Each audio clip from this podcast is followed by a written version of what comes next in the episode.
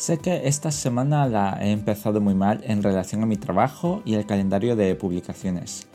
El motivo es que he estado disfrutando de la vida por encima de mis posibilidades vitales. Aún así, lo he disfrutado bastante, porque a saber cuándo vuelvo a tener visitas de fuera. He pasado una semana recorriendo la ciudad bajo el sol de primavera y el calor de verano, y bajo el cielo completamente azul he vuelto a conocer a una persona que siempre he admirado. Ella también me admiraba, aunque está claro que sin base alguna. Pero con la que desconecté desde que vivo en otro país. No me quería meter mucho en su vida porque me consideraba una persona ajena, pero sí que bromeaba sobre todas las vicisitudes de nuestras vidas. Mis padres sí que le aconsejaban qué hacer con su vida y para contrarrestar esa pesada carga, yo solamente le decía que desconecte de su vida rutinaria y disfrute de esta oportunidad que se le había presentado.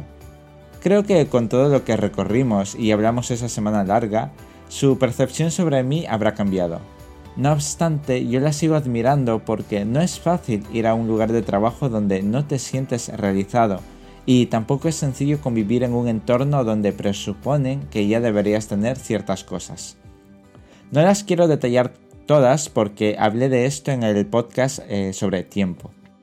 Por todo ello entendí que no debía ir más allá, me limité a llevarla a conocer y admirar todas las maravillas que tiene esta ciudad y que distraiga su mente en otras cosas que no sean sus problemas. Espero haber conseguido ese objetivo.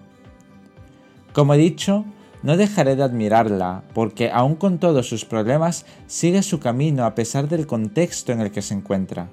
No hace falta admirar los éxitos que hayas conseguido, más bien deberíamos admirar las cosas sencillas que haces en tu día a día para seguir con tu vida.